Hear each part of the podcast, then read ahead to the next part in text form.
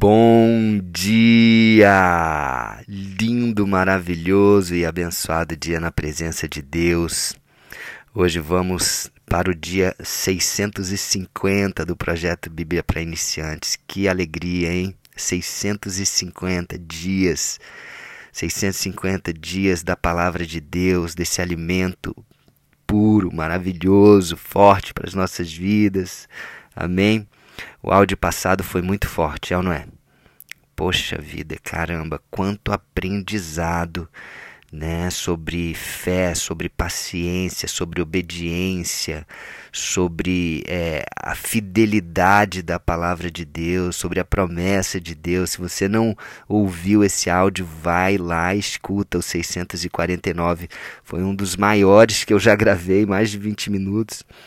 Mas hoje eu creio que vamos terminar com mais é, com menos tempo, porque são apenas dois versículos. Lembrando que dois versículos tem muita coisa para falar, né? Mas vamos lá, a gente está no capítulo 6 de Hebreus, ainda, né? Vamos fechar hoje e vamos para os dois últimos versículos deste capítulo tão forte e impactante. Né? O 648 também foi muito, muito profundo, tá? E importante a gente entender é, é, a importância de não nos desviarmos da fé, não, da, de não apostatarmos, né? O 648 fala isso. E hoje no 650 vamos para o versículo 19 e 20 desse capítulo 6 de Hebreus. Olha que forte que Deus fala com a gente aqui nesse, nesses dois versículos.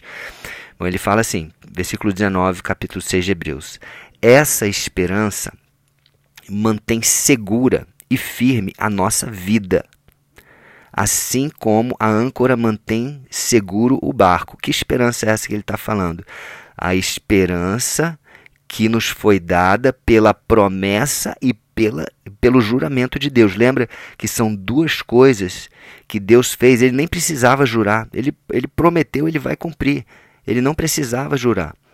Não é por ele que ele jurou, ele jurou para que nós entendêssemos que realmente é algo muito, muito, muito sério. Né? Então ele, ele prometeu e jurou o quê?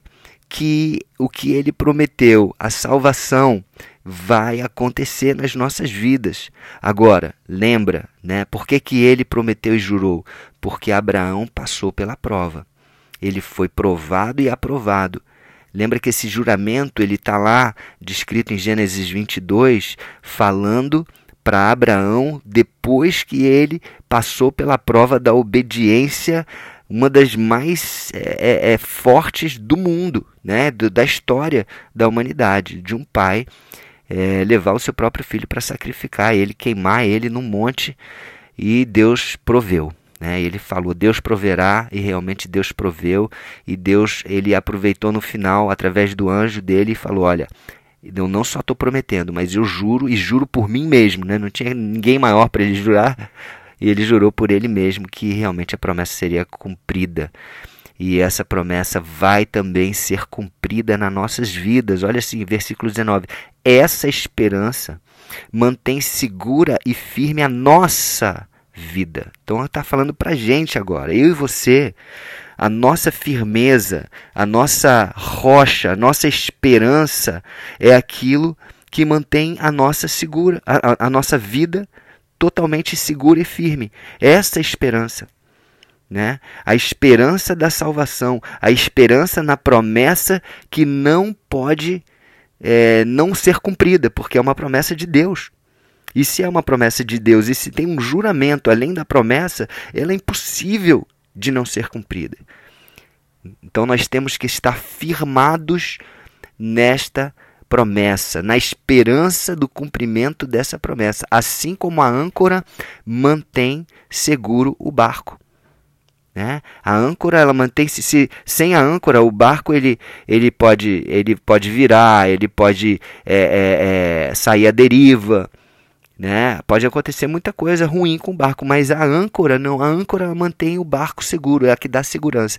E, e a promessa e a esperança na promessa é que, mantém, que dá segurança para a nossa vida, para a minha e a sua vida, amém? continuando aqui no versículo 19 ainda, ela passa pela cortina do templo do céu e entra no lugar santíssimo celestial. Ela quem? A esperança, a promessa. Ela passa pela cortina do templo do céu. Olha só, ele já não está mais falando do, da, do véu que separava o lugar santo do santo dos santos, que era no templo. Né, que só quem entrava no Santo dos Santos era o sumo sacerdote, que tinha o direito de entrar uma vez por ano. Mas não, agora a cortina do templo do céu. Jesus, ele, ele rompeu é, é, é, o, o, natural, o templo que era natural, para aquilo que é realmente sobrenatural, aquilo que é muito maior. A cortina do templo, né? A, o véu se rasgou e hoje nós temos acesso através de Jesus. E Jesus ele está lá. Né, neste lugar, no lugar santíssimo celestial. Não é mais o lugar santíssimo, né? É o, esse lugar Santíssimo, ele era chamado Santo dos Santos também, né? Dois nomes, ou lugar Santíssimo ou Santos dos Santos, Santo dos Santos, que era aquele lugar onde o, sacer, o sumo sacerdote entrava só uma vez por ano para fazer o sacrifício e a expiação por todo o povo. E esse Jesus, ele está no lugar Santíssimo Celestial, amém? Uau! E é para este lugar, é para este lugar que, que a promessa de Deus vai nos levar. Vai nos levar.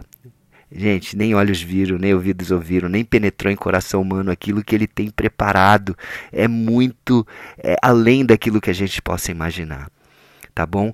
Essa promessa, ela passa por essa cortina do templo e ela chega entra no lugar santíssimo celestial, ou seja, não tem dúvida, não tem é, é, é nenhuma é, é, insegurança.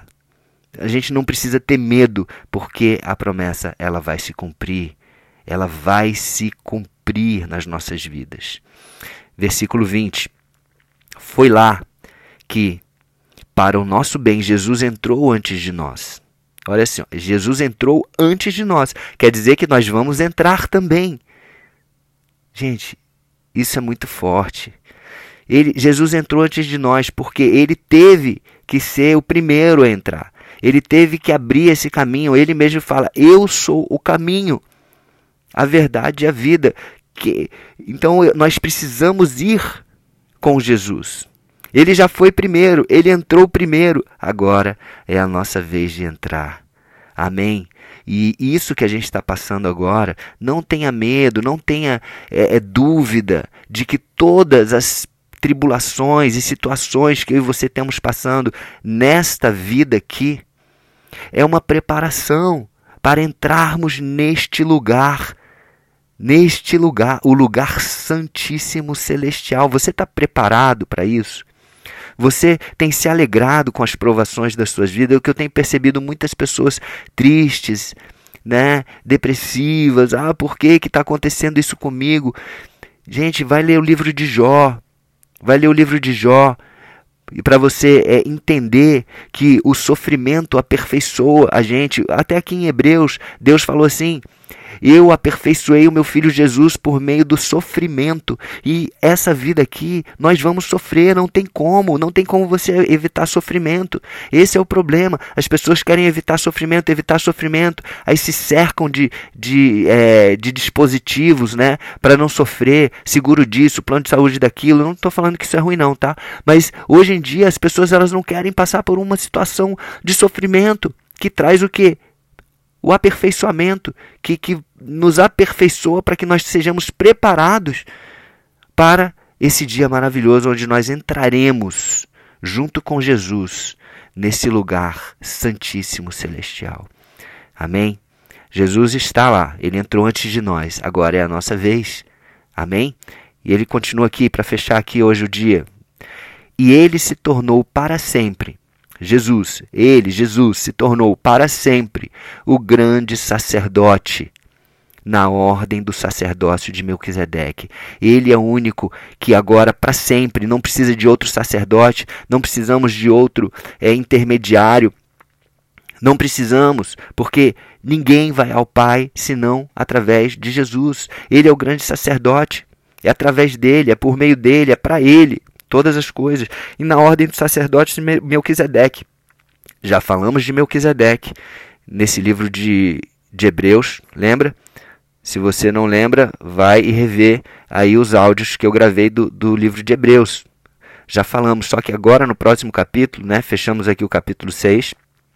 No próximo capítulo, eu não vou nem falar muito de Melquisedeque hoje, porque no capítulo 7 vai falar muito de Melquisedeque, a gente vai entrar em detalhes que a gente não falou ainda é, é, dentro desse capítulo 6, desse estudo até agora. Amém?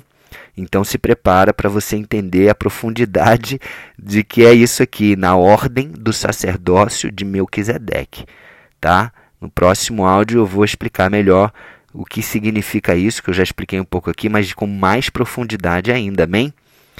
Então é isso, vamos orar e exaltar o nome desse Jesus, desse grande sacerdote eterno para sempre que está lá. Né? Não precisamos mais de sacrifício porque ele deu o sangue dele todo por nós. Amém? O, o, grande sacerdote, o, o, sumo sacerdote, ele fazia sacrifícios, né, sempre, uma vez por ano por todo o povo, né? Mas não precisamos mais disso porque ele pagou o preço. Ele fez o sacrifício dos sacrifícios e nós só precisamos de aceitar ele, Jesus, Cordeiro Santo que tira o nosso pecado, que nos purifica, que nos lava e que nos salva. Amém? Vamos orar a ele. Senhor Deus, Senhor Jesus, Espírito Santo, agradecemos por mais uma palavra poderosa, que nós possamos estar firmes, alicerçados, ancorados nessa esperança, na esperança da promessa, com o juramento, da salvação, desse lugar onde estaremos juntos em breve. Nos prepara, nos capacita, tira de nós todo medo, insegurança, ansiedade, espírito de reclamação, de contenda e que nós possamos estar realmente sendo aprovados e preparados para estar em breve pertinho de ti, neste lugar maravilhoso. Que essa segurança esteja nos fortalecendo, fortalecendo a nossa vida, nos dando essa essa certeza da salvação e de estarmos em breve contigo, papai. Te recebemos, Jesus, como Senhor e Salvador das nossas vidas. Tu és o nosso grande sacerdote eterno. Tu és o caminho, a verdade e a vida. Obrigado, Pai, pelo pão que nos alimenta, essa palavra poderosa. Em nome de Jesus, nós te agradecemos. Amém. Então é isso, ficamos por aqui hoje. A partir de amanhã, capítulo 7 do livro de Hebreus, tá bom? Um beijo no coração. É, curte aí, compartilha, né? Semeia essa palavra de Deus, que isso é maravilhoso, tá bom? Um beijo no coração. Fiquem com Deus.